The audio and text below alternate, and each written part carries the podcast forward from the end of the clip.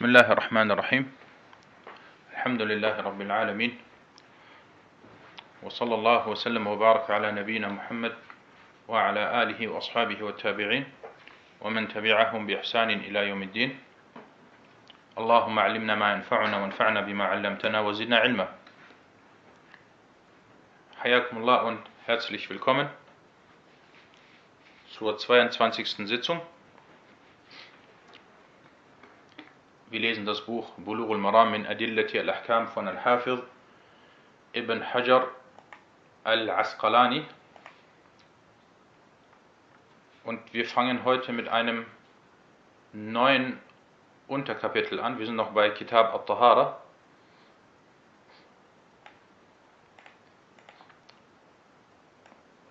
Und das neue Unterkapitel Bab Babu Nawaqid al-Wudu. Das ist jetzt das sechste Unterkapitel in Kitab al-Tahara. Die Auslöscher der Gebetswaschung. Darum geht es. Und äh, bevor ich mit dem Hadith oder mit den Hadithen anfange, äh, erkläre ich kurz oder gehen wir kurz auf die Kapitelüberschrift ein. Und zwar die Auslöscher der Gebetswaschung. Auslöscher auf Arabisch An-Nawaqid und die Einzahl, also die Singularform davon ist An-Naqid und äh, fachbegrifflich sind damit Dinge gemeint, die die Gebetswaschung ungültig machen. Und was die Auslöscher, also was diese Nawaqid angeht, so werden sie in zwei Formen aufgeteilt. Die erste Form, die rituelle Unreinheit an sich selbst, Al-Hadaf. Al-Hadaf ist die rituelle Unreinheit, abgesehen davon, ob es die große oder die kleine rituelle Unreinheit ist, Al-Hadaf al-Asghar oder Al-Hadaf al-Akbar.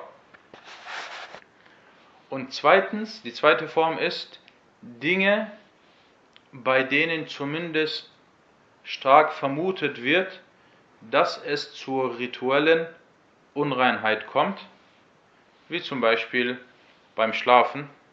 Beim Schlafen geht man stark davon aus, dass es zur dass es, da, dass es zum Hadef kommt, also dass es zur rituellen Unreinheit kommt, oder wie beim Berühren äh, des anderen Geschlechts. Und diese Auslöscher, also diese Nawaqid, sind folgende. Wir gehen die mal kurz äh, durch. Erstens Al-Ra'id, auf Arabisch Al-Ra'id, das ist der Stuhlgang. Und das ist ein Auslöscher laut dem Koran laut der Sunna und dem Konsens der Gelehrten. Zweitens Al-Bawl, arabisch Al-Bawl, das ist der Urin und das ist ebenfalls ein Auslöscher laut äh, dem Buch, laut der Sunna und laut dem Konsens und laut dem Qiyas, also laut dem Analogieschluss. Al-Qiyas ist der Analogieschluss, der auf den Urin geht. Also sie haben das dann mit, äh, von der auf den Stuhlgang geht. Also sie haben das dann äh, damit, damit den Qiyas gemacht. Drittens, Al-Madhi. Al-Madhi, das sind die sogenannten Lusttropfen. Und fachbegrifflich nennt man das Präakulat, das Präakulat.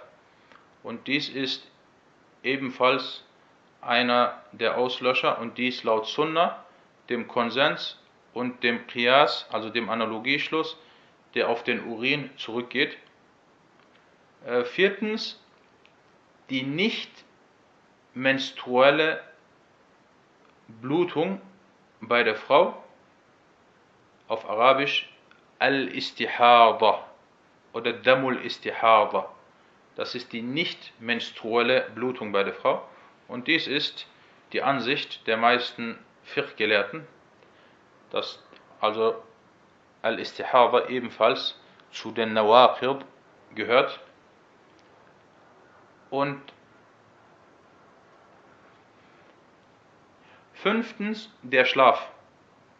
Auf Arabisch ein Naum, also der Schlaf. Hierbei kam es aber zu Unstimmigkeiten. Und die Rechtsschulen hatten unterschiedliche Ansichten. Manche vertraten die Ansicht, dass sowohl der kurze als auch der lange Schlaf ein Auslöscher der Gebetswaschung ist. Und andere wiederum waren der Meinung, dass der Schlaf überhaupt kein Auslöscher sei, egal ob kurzer oder langer Schlaf. Aber die Mehrheit, Al-Jumhur, sie vertraten die Ansicht, dass man den Weg der Mitte beschreitet und nur der lange Schlaf, der lange, der tiefe Schlaf, nur er ist ein Auslöscher und nicht der kurze. Und was auch diese Art von Schlaf angeht, so gab es hierbei äh, Tafasil, also so gab es hierbei auch festgelegte Details. Und dazu werden wir inshallah noch ausführlicher kommen in den kommenden Unterrichtseinheiten. Äh,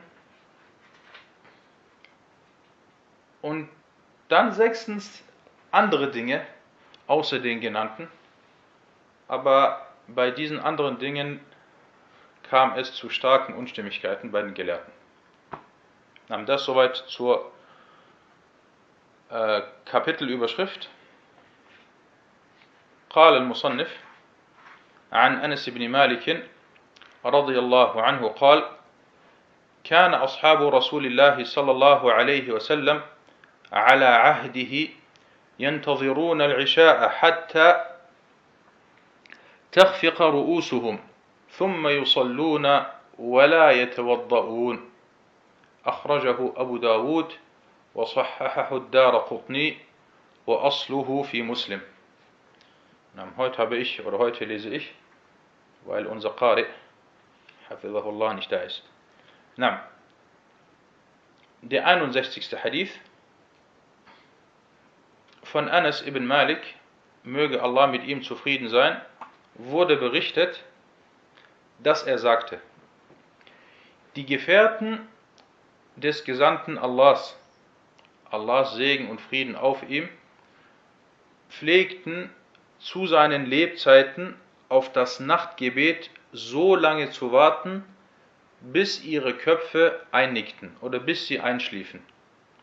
Dann verrichteten sie das Gebet, ohne die Gebetswaschung zu vollziehen. Überliefert von Abu Dawud und Ad-Dara Qutni schufte ihn als authentisch ein. Und der Ursprung des Hadith äh, ist bei Muslim äh, verzeichnet. Nein. Kommen wir zu den hadithwissenschaftlichen Nutzen aus dieser Überlieferung. Der Überlieferer Anis ibn Malik, und über ihn hatten wir im 10. Hadith ausführlich gesprochen. Er verstarb im Jahre 93 nach der Hijra in Al-Basra und der Prophet a.s sprach Bittgebete für ihn und äh, dass er lange lebt und dass er eine große Nachkommenschaft hat. Diese Gebete wurden erhört dieser Hadith wurde von Abu Dawud überliefert und ebenfalls von Adar Qutni und er wurde auch von Muslim und von zusätzlich auch von At-Tirmidhi überliefert. Was haben wir gelernt, wenn ein Hadith von zum Beispiel Abu Dawud überliefert wird? Worauf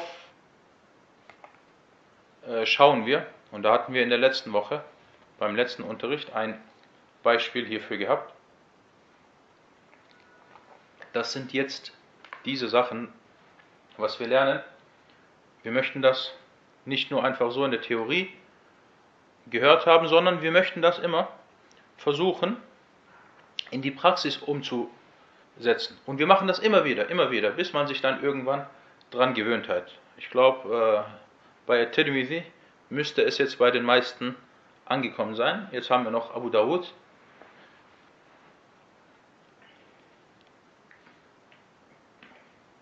Genau, nicht wie, wie er eingestuft wurde. Ja, genau, wie er eingestuft wurde. Aber er hat hierbei seine Vorgehensweise, Imam Abu Dawud, genau wie der Bruder sagte, ob er geschwiegen hat oder nicht. Genau das interessiert uns. Hat er geschwiegen? Wenn er geschwiegen hat, dann deutet das darauf hin, dass der Hadith bei ihm als salih eingestuft wird. Also, dass er bei ihm als gut oder brauchbar oder annehmbar eingestuft wird. Und Abu Dawud hat diesen Hadith überliefert und hat über den Hadith äh, geschwiegen. Er hat zwar geredet, aber er hat über andere Sachen geredet. Also er redet manchmal, aber das bedeutet nicht, dass er über den Hadith redet. Also was er gemacht hat, er hat geredet und hat noch erwähnt, dass der Hadith noch über andere Überlieferungswege und von anderen Überlieferern überliefert wurde. Das hat er gemacht. Und das deutet auch darauf hin, wenn er das macht, das stärkt zusätzlich noch den Hadith. Also er überliefert den Hadith und er überliefert oder er erwähnt, dass der, dass der Hadith äh, dann auch noch andere Überlieferungswege hat. Abu Dawud. Okay,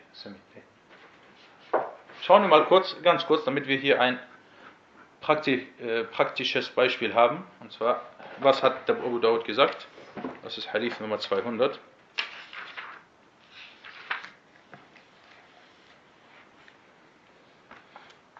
قال بعدما روى الحديث قال أبو داود زاد فيه شعبة عن قتادة قال كنا على عهد رسول الله صلى الله عليه وسلم ورواه ابن أبي عروبة عن قتادة بلفظ آخر Also er erwähnte zwei Sachen. Er erwähnte, nachdem er den Hadith überlieferte, einen Wortlaut und dass dieser Hadith auch über einen anderen Weg äh, überliefert wurde. Also er erwähnte seinen Weg und dann überlieferte er einen anderen Weg. Und diese er immer, wir müssen uns immer vor Augen halten. Jetzt einer wie Abu Dawud, er sagt, er hat 500.000 Hadithe hat er gehabt. Aus diesen 500.000 Hadithen, wie viele Hadithe hat sein Sunnah-Werk von Abu Dawud? Wer weiß das? Wie viele Hadithe? Ungefähr.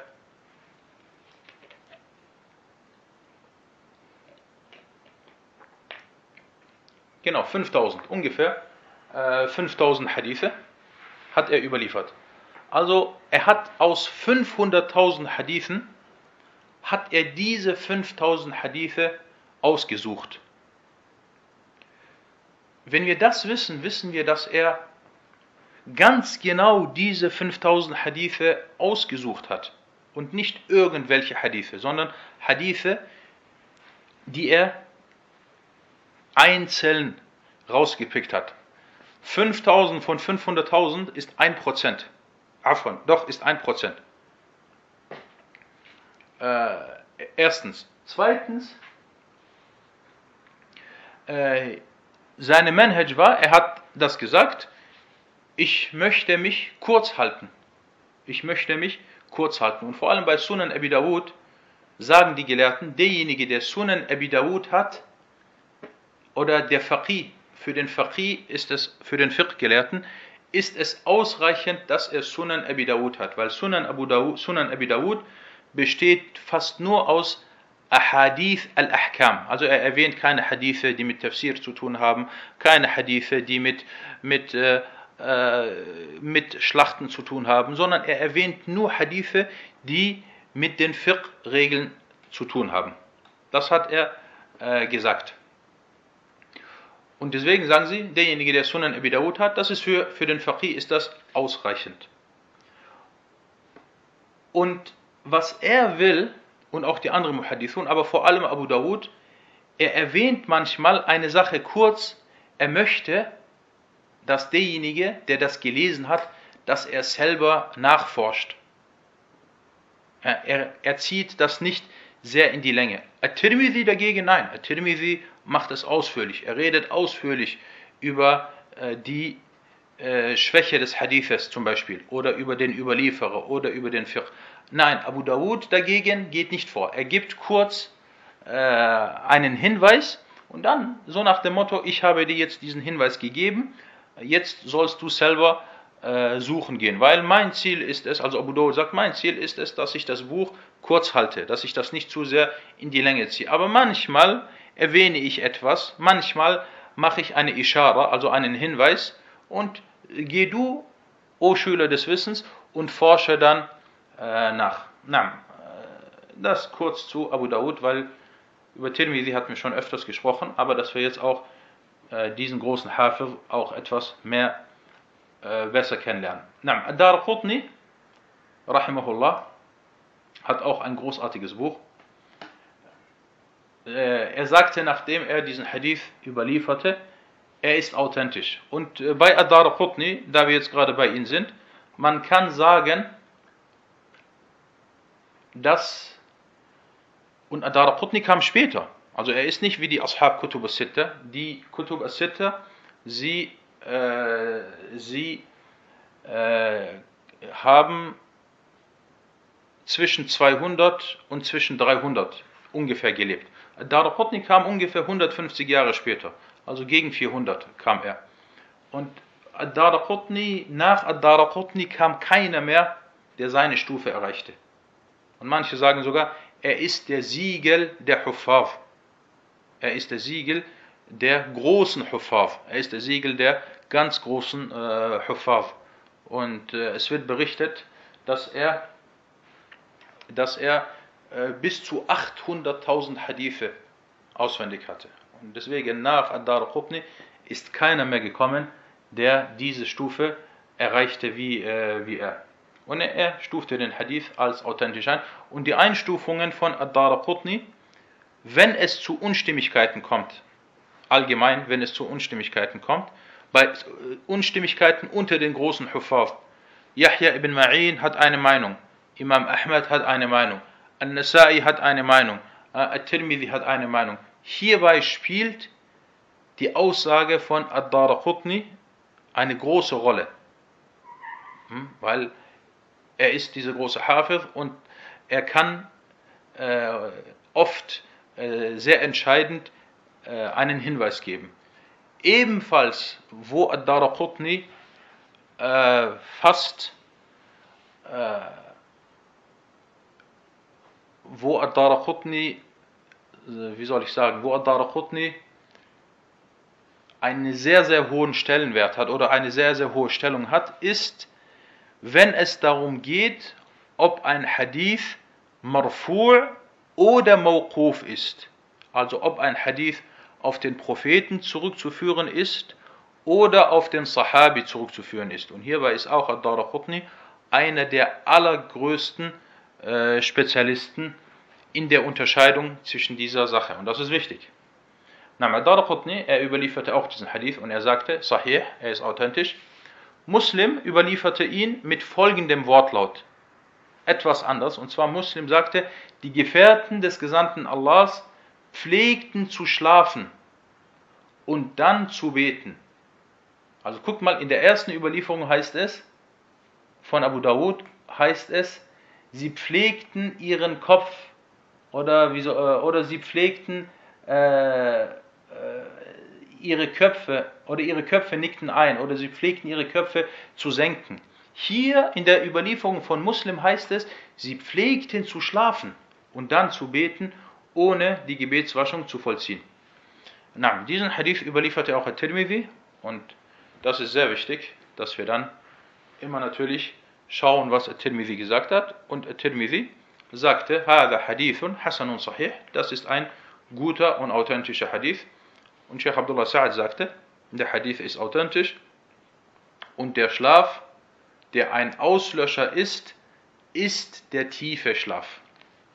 Das soweit zu den Hadith wissenschaftlichen Nutzen aus dieser Überlieferung. Kommen wir jetzt zu den Fiqh, wissenschaftlichen Nutzen aus dem Hadith, aus diesem Hadith. Wir, ne-, wir entnehmen aus diesem Hadith, dass der leichte und kurze Schlaf des Sitzenden die Gebetswaschung nicht ungültig macht. Du sitzt, und das hat man, zum Beispiel, man sitzt auf einem Stuhl und man nickt ein, auch wenn es äh, zum Beispiel eine Minute ist. Diese Sorte von Schlaf oder diese Art von Schlaf äh, macht die Gebetswaschung nicht ungültig, weil die Sahaba, sie waren in der Moschee und sie saßen und sie haben auf den Propheten والسلام, gewartet und dann sind sie eingenickt, ist der eine von ihnen eingenickt und hat vielleicht sogar geschnarcht. Das kann sein. Manche Leute, sie schnarchen sofort. Aber das hat ihre Gebetswaschung nicht ungültig gemacht. Der zweite Punkt, der zweite Nutzen, der lange Schlaf, also der lange und tiefe Schlaf, ist ein Auslöscher der Gebetswaschung. Darauf weist unter anderem dieser Hadith hin, weil, dies, weil es bei den Sahaba bestimmt war, also es war bei ihnen bekannt und bestimmt, dass der lange Schlaf ein Auslöscher ist. Und ausgenommen war nur diese Art von Schlaf, äh, den er beobachtete. Also er beobachtete, wie sie im Sitzen eingeschlafen oder eingenickt sind. Das war kein Auslöscher. Aber ansonsten wussten sie, dass der Schlaf ein Auslöscher ist. Der dritte Nutzen, äh, dieser Hadith ist ein Beweis, dass es erwünscht ist, das Nachtgebet nach hinten zu schieben. Also etwas äh, später zu verrichten. Wenn es hierbei zu keiner Erschwernis kommen sollte. Sagen wir mal zum Beispiel, das Nachtgebet ist oder die Zeit vom Nachtgebet tritt um 8 Uhr ein. Zu Lebzeiten des Propheten والسلام, pflegten sie es kurz vor Mitte der Nacht zu verrichten, also zum Beispiel um 10 Uhr, 11 Uhr, also das Nachtgebet weit nach hinten zu schieben. Und die Sahaba, was haben sie gemacht? Sie sind in die Moschee gekommen und sie haben sich äh, hingesetzt und haben gewartet. Und das ist subhanallah eine Sache, eine Sache, die heutzutage zum einen sehr vernachlässigt wird und eine Sache, die eine unglaubliche Auswirkung auf den Iman, auf den Glauben des äh, Muslim haben kann. Dass man sich und seiner Seele ab und zu mal äh, etwas Zeit gibt, dass man sich zurückzieht, dass man äh, sich von den anderen Sachen, von der Dunya mal etwas entfernt und dass man einfach mal in die Moschee geht und sagt, okay, ich gehe jetzt in die Moschee, nicht nur um das Gebet zu verrichten. Ich gehe in die Moschee erstens, um das Gebet zu verrichten. Zweitens, um auf das Gebet zu warten Dass man mal früher in die Moschee geht, eine halbe Stunde vor dem Gebet, dass man sich hinsetzt. Nachdem man zum Beispiel zwei äh, Gebetseinheiten, zwei Raka verrichtet hat, dass man sich hinsetzt, auf das Gebet wartet, Allahs gedenkt, den Koran liest. Weil der Prophet wassalam, äh, was sagte er? Sagte, er sagte, لا يزال أحدكم في صلاة ما دامت الصلاة tahbisuhu. Einer von euch befindet sich so lange im Gebet, wie das Gebet ihn festhält. Und das gilt sowohl vor dem Gebet als auch nach dem Gebet. Also du kommst eine halbe Stunde vor dem Gebet und du wartest auf das Gebet. Das ist so, diese halbe Stunde ist so, als würdest du beten. Oder du verrichtest das Gebet und bleibst dann nach dem Gebet weiterhin an deiner Gebetsstelle sitzen und gedenkst Allahs. 5 Minuten, 10 Minuten, 15 Minuten. Das ist so, wie wenn du dich weiterhin äh, im Gebet befindest. Und nicht so, wie es leider viele machen. Sie kommen kurz vor dem Gebet, äh, vor Beginn des Gebetes, kommen sie kurz in die Moschee, verrichten dann das Gebet und dann, kaum ist das Gebet beendet, was machen sie? Sie stehen sofort auf und äh, äh, gehen raus. Und dass man das ab und zu mal macht, auch wenn es nur einmal, die Moschee, einmal in der Woche ist, dass man in die Moschee geht und sich hinsetzt und sich zurückzieht und mal nichts macht, außer auf das Gebet zu warten. Äh, und äh, wenn, probiert das mal aus. Und wenn man das, äh, man wird sehen, welche Auswirkungen das haben kann. Und das gilt für Mann und Frau. Das gilt inshallah für Mann und für Frau. Na, das war ein Nutzen, also auf das Gebet. Die Sahaba pflegten auf das Gebet äh, zu warten und in der Moschee zu verweilen. Heutzutage, wenn der Imam fünf Minuten zu spät kommt, die Leute äh, werden unruhig. Leider. Na, und ein weiterer Nutzen ist, es ist erlaubt, sich müde zum Beispiel in der Moschee hinzulegen oder sich müde in der Moschee anzulehnen. Manche Leute, die denken, die sagen sofort, ah, das ist äh, kein gutes Benehmen. Nein, die Sahaba haben das gemacht und der Prophet hat das gesehen. Und deswegen es spricht nichts dagegen, dass man sich zum Beispiel in die Moschee begibt und sich anlehnt, selbst wenn man äh, hierbei einschlafen sollte. Vor allem, wenn man hierbei auf das Gebet wartet.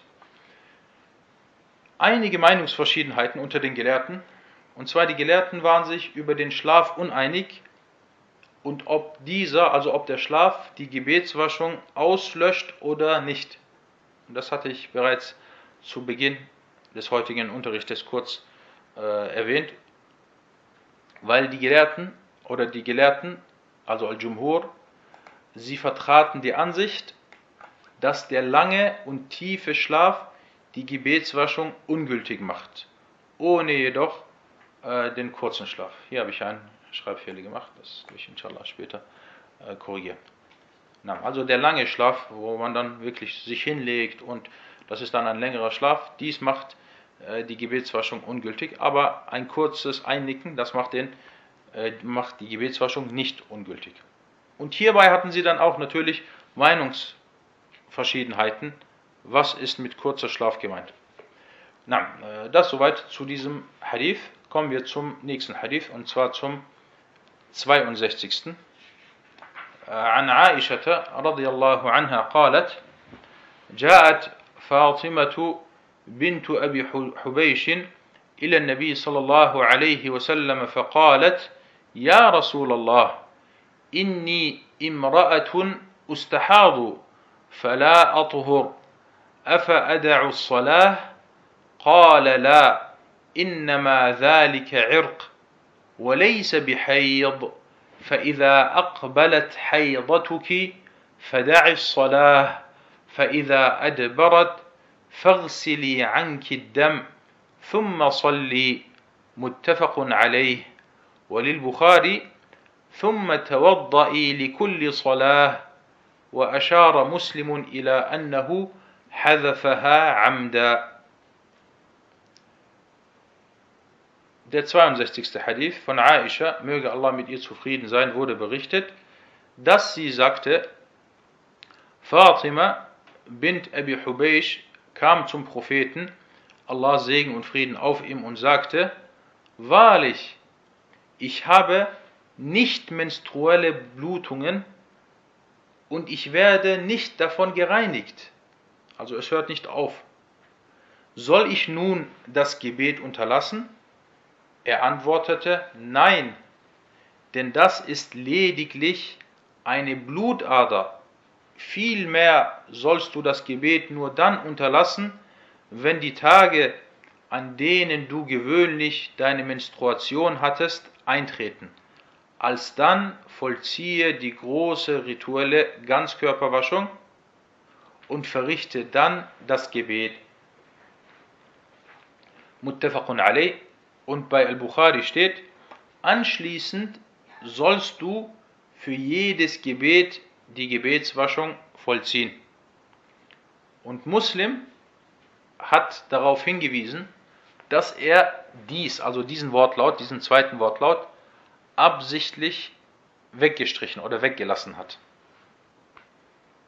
Und dazu kommen wir inshallah gleich, zu diesem Wortlaut. Na, erstmal die Hadith-wissenschaftliche Nutzen aus dieser Überlieferung. Der Hadith wurde von Aisha radiallahu anha überliefert und über Aisha hatten wir bereits gesprochen. Wann ist Aisha verstorben und wo ist sie verstorben und wer hat das Janase-Gebet auf sie verrichtet? Das sind drei Fragen und diese wurden bereits öfters angesprochen. Na.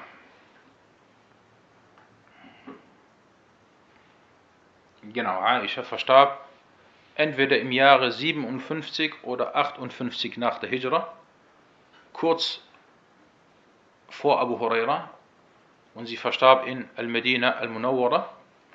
Und Abu Huraira hat das Janaza-Gebet auf sie verrichtet. Na, dieser Hadith, er wurde von Al-Bukhari Muslim überliefert, also der erste Wortlaut, und er ist authentisch. Und er wurde über die Überlieferungskette von Hisham ibn Urwa über seinen Vater und dieser über Aisha überliefert. Jetzt kommen natürlich die ganzen äh, äh, und sagen, schaut, Aisha, ein Mann hat von ihr überliefert. Und wir sagen, ja, das stimmt. Und zwar dieser Überlieferer, Urwa, der sehr, sehr viele Hadithe von Aisha überliefert, er ist ein Mann, das stimmt. Aber Aisha ist die Tante von Urwa. Aisha ist die Tante von Urwa. Und äh, er gehört zu, er ist einer der, der zwei Hauptüberlieferer von Aisha und beide sind äh, Verwandte von Aisha. Also das ist die Überlieferungskette und das ist eine Überlieferungskette, die oft vorkommt und zwar an Hisham ibn Urwa, an Abihi Urwa, an Aishata. Was den Wortlaut bei Al-Bukhari angeht, also den zweiten Wortlaut, anschließend sollst du für jedes Gebet die Gebetswaschung äh, vollziehen. Was ist hier der Unterschied zwischen dem ersten Muttafaq Wortlaut und zwischen dem zweiten, damit wir das Ganze verstehen, worum es hier geht. Und zwar im ersten Wortlaut oder im zweiten, in diesem zweiten Wortlaut wird eine Sache erwähnt. Anschließend sollst du für jedes Gebet die Gebetswaschung vollziehen. Also eine Frau leidet jetzt, damit wir uns das mal bildlich vor Augen halten, eine Frau leidet zum Beispiel an nicht menstruellen Blutungen. Sie, diese Frau, soll für jedes Gebet die Gebetswaschung vollziehen. Das ist ein Beispiel. Ein anderes Beispiel. Jemand leidet an, an äh, Blasenschwäche und äh, er muss sehr oft äh, Wasser lassen oder es kommt manchmal von alleine raus. Das ist eine Krankheit, die äh, tritt bei manchen Männern auf. Und diese Frage, die wird mir äh, oft, äh, häufig gestellt. Das ist das Gleiche. Das ist das Gleiche. Er soll, also wenn wir nach diesem Hadith gehen, er soll für jedes Gebet die Gebetswaschung, äh, die Gebetswaschung vollziehen. Also darum geht es. Für jedes Gebet immer die Gebetswaschung vollziehen. Kommen wir jetzt zu, dieser, zu diesem Wortlaut, der von Al-Bukhari überliefert wurde. Muslim hat darauf hingewiesen, aber hat ihn weggelassen. Weil Muslim der Meinung war, dass Hamad ibn Zayd diesen Hadith alleine überliefert haben soll. Und mehrere der großen Hufar sagten, dass er Mudraj ist, also dass dieser Wortlaut, er soll für jedes Gebet die Gebetswaschung vollziehen, Sie sagten, das ist nicht vom Propheten dieser Wortlaut, sondern das hat einer der Überlieferer hinzugefügt. Er hat Ijtihad gemacht von sich selber und hat dann dieses Wortlaut oder diesen Wortlaut erwähnt, hinzugefügt. Das nennt sich Mudraj. Mudraj bedeutet, das hatten wir am Anfang mal gehabt beim Hadith von Abu Huraira, dass man die Hände äh, bis bei der Gebetswaschung zum Beispiel äh, auch bis zu den Ellbogen waschen kann, äh, bis zu den äh, Schultern waschen kann. Und manche Gelehrten sagten hierbei auch, das ist Mudraj, das ist nicht die Aussage vom Propheten. Und hier haben wir auch wieder eine Mudraj, über die, eine, äh, einen Wortlaut, wo gesagt wurde, dass er, dass er Mudraj sei. Ibn Rajab, Al-Hafiz Ibn Rajab, sagte, das ist seine Meinung, und das Richtige ist, dass der Wortlaut Gebetswaschung in diesem Hadith Mudraj ist und zur Aussage von Urwa zählt. Malik, also Imam Malik, der ebenfalls diesen Hadith überlieferte, über Hisham und dieser über seinen Vater, dass er sagte, diejenige, die nicht menstruelle Blutungen hat, also die Frau, die Mustahaba ist, die nicht menstruelle Blutungen hat, soll sich nur einmal waschen und dann für jedes Gebet die rituelle Gebetswaschung vollziehen. Also das Imam Malik hat das überliefert, aber dass dies der Wortlaut von, von äh, nicht von dem Propheten والسلام, ist, sondern von, äh, von Urwa. Von Urwa. Al-Bayhaqi sagte, der Zusatz der Gebetswaschung für jedes Gebet ist nicht mahfuz. Nicht mahfuz, darüber hatten wir auch gesprochen. Das ist ein Begriff, äh, den müssen wir kennen. Als Schüler von Hadith muss man solche Begriffe kennen. Nicht mahfuz bedeutet ein Hadith, der überliefert wurde von jemandem, der vertrauenswürdig ist, aber jemand, der noch vertrauenswürdiger ist, hat etwas anderes berichtet. Hat etwas anderes äh, berichtet. Genau, nur einmal Russel. Damit ist gemeint einmal Russel und dann immer Wudu. Und dann immer äh, Wudu. Okay. Wir sind jetzt also hier, wir sind jetzt hier zwischen, zwischen äh, äh, zwei Sachen. Wir sind jetzt hier zwischen zwei Sachen oder zwischen zwei Ansichten. Zwischen der Ansicht von Al-Bukhari und zwischen der Ansicht von anderen Hufaf. Und das ist, dieser Hadith ist schwierig. Dieser Hadith ist schwierig, weil wenn wir jetzt sagen, dass der Wortlaut auf den Propheten والسلام, zurückzuführen ist, dann äh, äh, die Frau, die Mustahada ist, sie muss dann vor jedem Gebet die Gebetswaschung neu vollziehen. Wenn wir aber dann sagen, nein, wir folgen der Ansicht oder wir ziehen die andere Ansicht vor, dann sagen wir nein, nicht vor jedem Gebet. Sie muss nicht vor jedem Gebet extra die Gebetswaschung vollziehen. Na, Wallahu ta'ala a'lam. Kommen wir zu den, kommen wir zu den, äh, lasst mal bitte Barakallahu Fragen später. Kommen wir zu den fiqh-wissenschaftlichen Nutzen aus diesem Hadith. Und zwar, dieser Hadith deutet darauf hin, dass das, was aus den Geschlechtsteilen austritt, ein, äh, ein Auslöscher der Gebetswaschung ist. Und dazu zählt auch das Blut. Und das laut Konsens äh, der Gelehrten. Und über Blut hatten wir schon äh, früher gesprochen, dass Blut Najis ist und dass es, äh, wie hier erwähnt, zu den Auslöschern der Gebetswaschung zählt.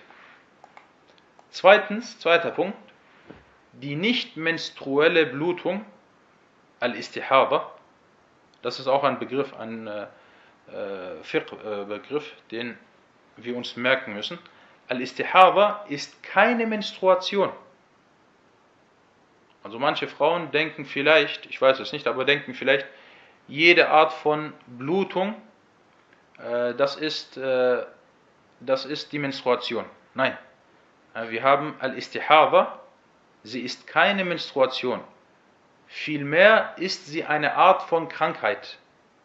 Also die Gelehrten sagten, das ist eine Art von Krankheit. Diese Frau, die unter Al-Istihaba leidet, das ist irgendeine Art von Krankheit, und hierbei kann es verschiedene Gründe geben. Und äh, was das Menstruationsblut angeht, so tritt es aus der Gebärmutter aus. Und ein, ein äh, Punkt oder ein Beweis, dass Al-Istihaba eine Art von Krankheit ist, ist, dass die Mustahaba, also dass die Frau, die unter dieser Art von Blutungen leidet, so ist es ihr gestattet, wenn sie möchte, dass sie äh, die Gebete zusammenlegt. Die Mustahaba kann zum Beispiel das Mittags- und das Nachmittagsgebet zusammenlegen. Oder das Abend- und das Nachtgebet äh, zusammenlegen. Weil sie sagten, die Gelehrten sagten, das ist eine Art von Krankheit, sie ist krank. Hinzu kommt, dass es hierbei für sie zur Erschwernis kommen kann, zur Mashaqqa kommen kann. Und deswegen ist es ihr erlaubt, äh, dass sie die Gebete zusammenlegt. Über das nicht menstruelle Blut, also Al-Istihara, so sagten die Ärzte, weil, damit man das unterscheiden kann. Die Ärzte sagten, das nicht menstruelle Blut sei rot und leicht und meist ohne Geruch. Und das Menstruationsblut dagegen, so sagten sie, es sei dunkel und eher dickflüssig und hätte einen äh, etwas stärkeren Geruch, damit man das dann auch unterscheiden kann. Und was die nicht menstruelle Blutung angeht, also, also die Istihada, so hält sich die Frau nicht von ihren Gottesdiensten oder so hält dies die Frau nicht von ihren Gottesdiensten ab. Also die Frau, die an Istihada oder von Istihada betroffen ist, sie verrichtet die Gebete. Sie fastet, ganz normal. Und deswegen als diese Frau, Fatima, zu dem Propheten والسلام, kam, der Prophet erlaubte ihr nicht, das Gebet zu unterlassen.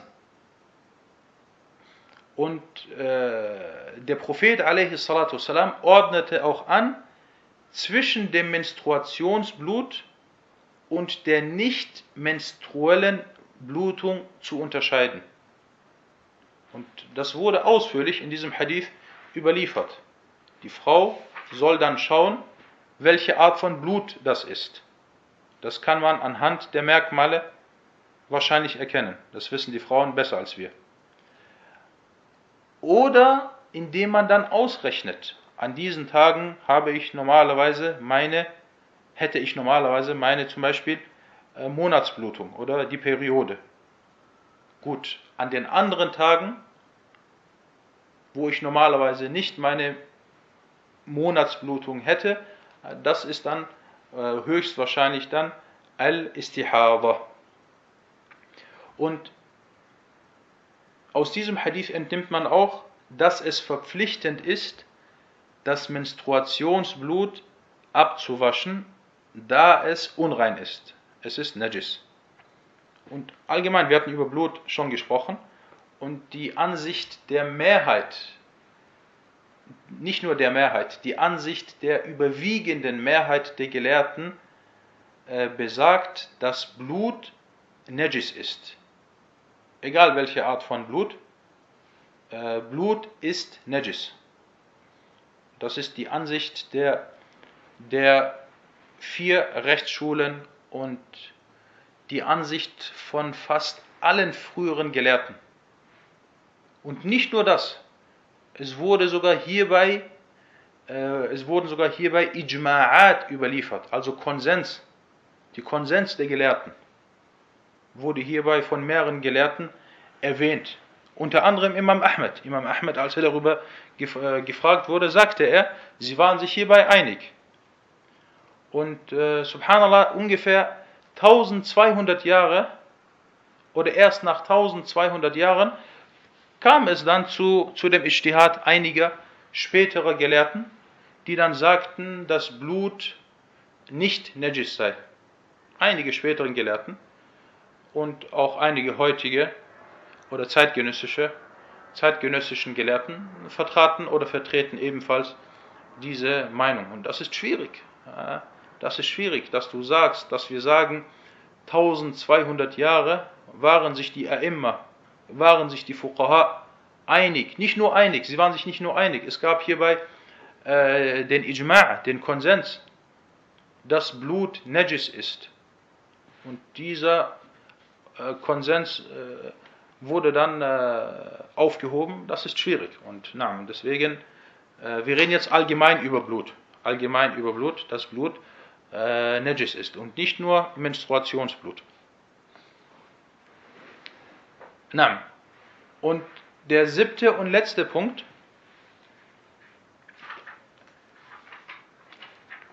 diejenigen oder diejenige, die nicht menstruelle Blutungen hat, also die Mustahada, diese Frau, die, die das hat, sie wird Al-Mustahada genannt. Sie muss laut diesem Hadith oder laut dem Wortlaut von Al-Bukhari, muss sie für jedes Gebet die rituelle Gebetswaschung vollziehen. Und jetzt kommt ein wichtiger Punkt. Und zwar, die Gelehrten sagten, oder einige Gelehrten oder viele Gelehrten sagten, Gleiches gilt auch für denjenigen, der zum Beispiel an Blasenschwäche leidet. Das nennt sich äh, fachbegrifflich Harninkontinenz. Harninkontinenz. Äh, das ist derjenige, äh, meistens tritt das bei Männern auf und oft auch bei älteren Männern.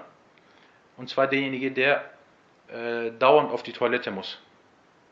Sie sagten, äh, das wird äh, gemacht, also das wird äh, verglichen mit dem Mustahaba und er soll dann auch, diese Person soll dann auch vor jedem Gebet zum Beispiel